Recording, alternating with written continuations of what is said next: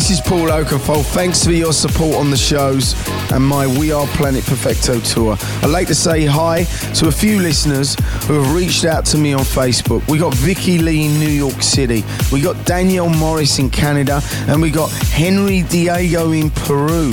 Hi Henry, I'll be coming through Lima in Peru in December, so come and say hi.